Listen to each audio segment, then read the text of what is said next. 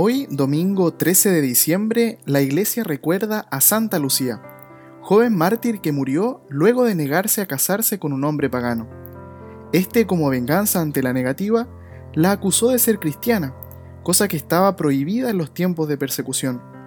Lucía fue obligada a adorar a dioses paganos, pero ella se negó, por lo que fue decapitada. Hoy también celebramos el tercer domingo de Adviento, llamado Gaudete, Domingo de la Alegría. El color que puede utilizarse hoy en la liturgia es el rosado, como signo del gozo por el Señor que ya está cerca.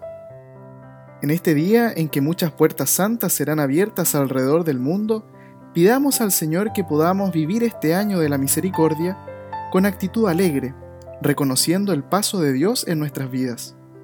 Que el Dios de la misericordia nos bendiga y nos regale su paz.